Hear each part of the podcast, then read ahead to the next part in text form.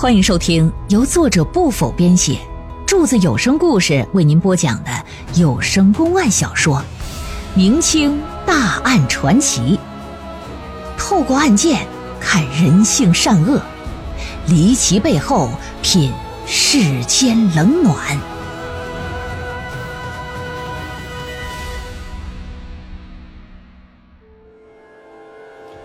话说有这么一天。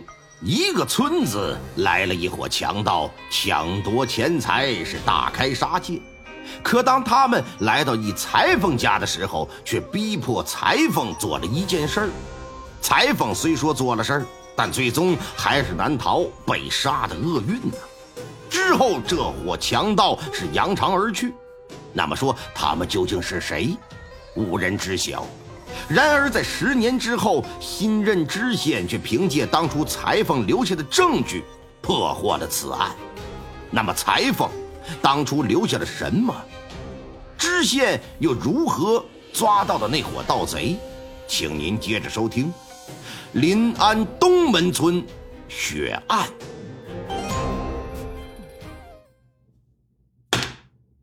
双峰并举险处。世争一枝独秀，山林难容二虎，除非一公一母。话说公元一六四四年，满清入关呢，大明王朝就正式的灭亡了。虽然明军和农民军的残余势力已经对满清构不成太大的威胁，但是改朝换代啊，天下初定，社会呀仍然是动荡不安。清朝顺治三年，在杭州府临安县境内，有这么一伙盗贼，那是横行霸道、无恶不作呀，侵扰着当地的百姓。在临安县的下属啊，有这么一个东门村，村里人呐以养殖桑蚕为生，哎，生产那些丝绸啊，因此呢，过得也就比较富庶。不过村里有这么一户人家。却是以呀缝制衣物为生，开了个裁剪铺子。老板呢姓吴，叫吴宏元，二十七八岁。吴宏元呢，这是家传的裁缝手艺啊，非常精湛独到，远近闻名啊。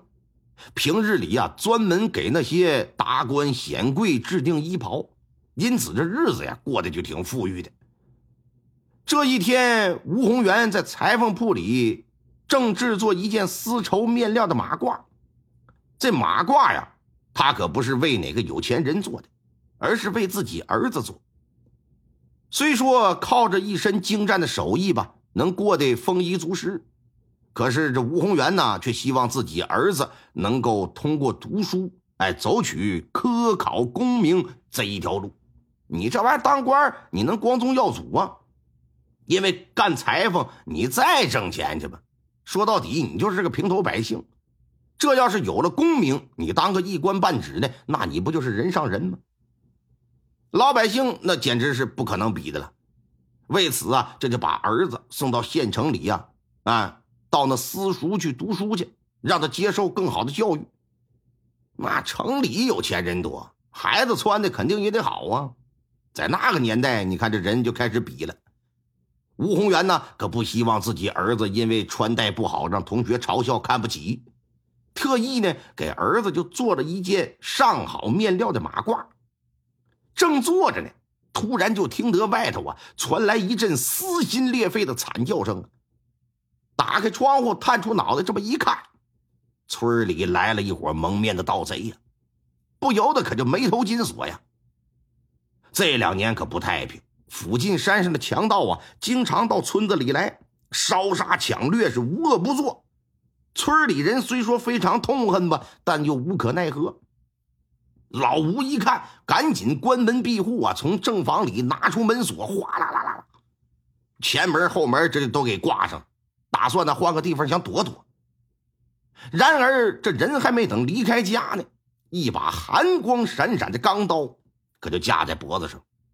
当下这就不敢动窝了，几个强盗就给他逼回了自己的房子。强盗头子就问：“说你是这村里手艺最好的裁缝吧？”“啊啊啊，是是算算算是吧。”吴宏元这一颗心就提到嗓子眼了，不知道强盗问这个是要干啥呀？说抬进来，就见两个蒙面的盗贼呀，抬着一个无头的尸体打外头就进来。旁边一个强盗手里呀还拎着一个包袱，滴滴答答往下直淌血水啊。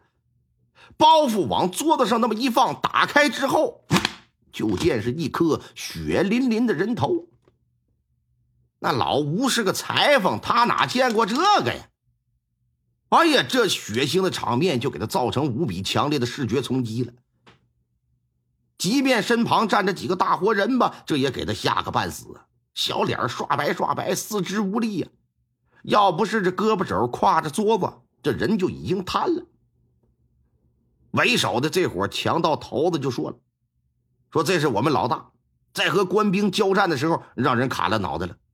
既然你裁缝手艺那么好，给你个活把我老大啊那脑袋和身子你给我缝起来。”老吴一听，说：“你这个我我缝衣服，我补袜子啥的这行，我缝这个我我不会呀，你不会也得会。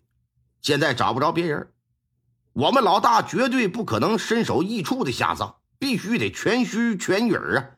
你要乖乖听话，哎，这就还则罢了；你要是不听话，看没看成？嗯，我老大的下场就是你的下场。老吴真没给人缝过脑袋，也没这机会可他也清楚啊，眼巴前这事儿是没办法拒绝的，硬着头皮答应下来了。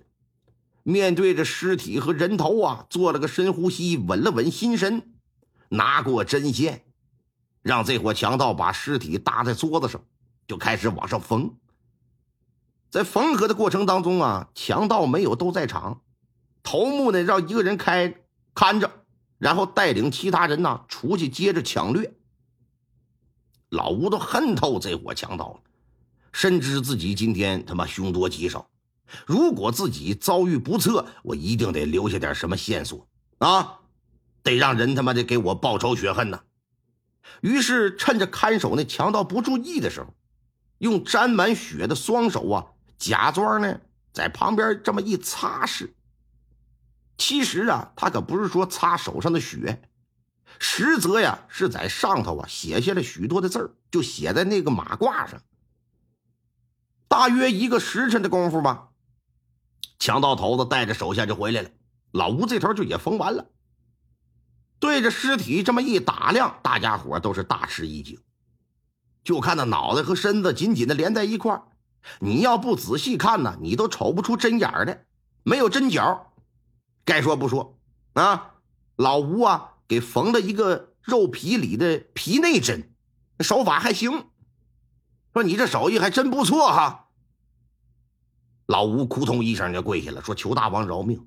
我这呀上有八十老母，下有几岁的孩子，我娘子啊早早的就过世了，这一家人呐全靠我照料的。我要是死了，你说我娘和孩子怎么活呀？大王啊，你看在我给你们缝人头的份上，你饶我一马吧！啊，这磕头啊如同捣蒜一般呢。强大头子一听说，听你这么说，确实应该饶你一命啊。”只是今天呢，我们哥几个决定，这是干最后一票。从此之后，我们打算金盆洗手了。你看，我们山大王这都身首异处了，是不是？不打算干了就？那你能保证不报官，假装啥也没见过不？我能，我我肯定能。你能啊？哼！可惜我不信。说完之后，这强人是手起刀落，噗的一下，老吴就身首异处，命丧黄泉了。刚给别人把脑袋缝好，自己脑袋就搬了家了。一众强盗抬着他们老大的尸体，带着抢夺来的金银珠宝，就逃之夭夭了。强盗这一回啊，在这村里不仅掠夺了大量的财物，还杀了五十二个无辜的村民呢。事后有幸存者就赶紧报官呢，官府衙门派人查，那你上哪查去？查无所获。且说寒来暑往，周而复始啊！哎，一晃这么十年的时间可就过去了。到了顺治十四年的春天，临安县呢新来了个知县，叫马如龙。马如龙那可是个清如水、明如镜的好官呢。来临安之前呢，也曾经在别的地方担任过知县，而且干过两任，啊，那是有口皆碑的。尤其是以破案见长，人称神探知县。初来乍到，对这临安县的情况也不是挺了解。这呀，哎，就向这个县整了解情况。县整呢，就是八品官那就知县的副手，相当于副县长呗。通过了解，马如龙得知了临安县存在许多未破的悬案。其中涉及人命最多的就是十年前发生在东门村的那五十二条人命的命案。于是这马老爷就决定了，我要侦办这些尘封的悬案，哎，我要给这五十二条人命啊伸冤得雪。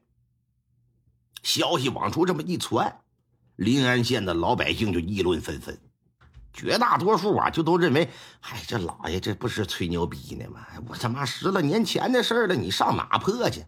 俩嘴一动，他你就破案了啊？那骨头渣子都烂没了。再说先前的知县也不是说没说过这话，啊，到最后呢都是雷声大雨点小，有啥结果呀？特别是东门村五十二条人命这事儿，那全县大人小孩谁不知道啊？过去十年了，线索早都断了，想破你这不是痴人说梦吗？百姓的言论，马如龙也是有所耳闻的。但他根本不放在心上，而且是说干就干。为此啊，还特意带着衙门到了东门村一带进行走访调查。来到之后，说分头行动，目标是寻找榕树和槐树合长在一块的树林子。如果发现了，并且榕树上的树干有一人合抱那么粗细的，要第一时间向本官汇报。听众朋友们，本集播讲完毕，感谢您的收听。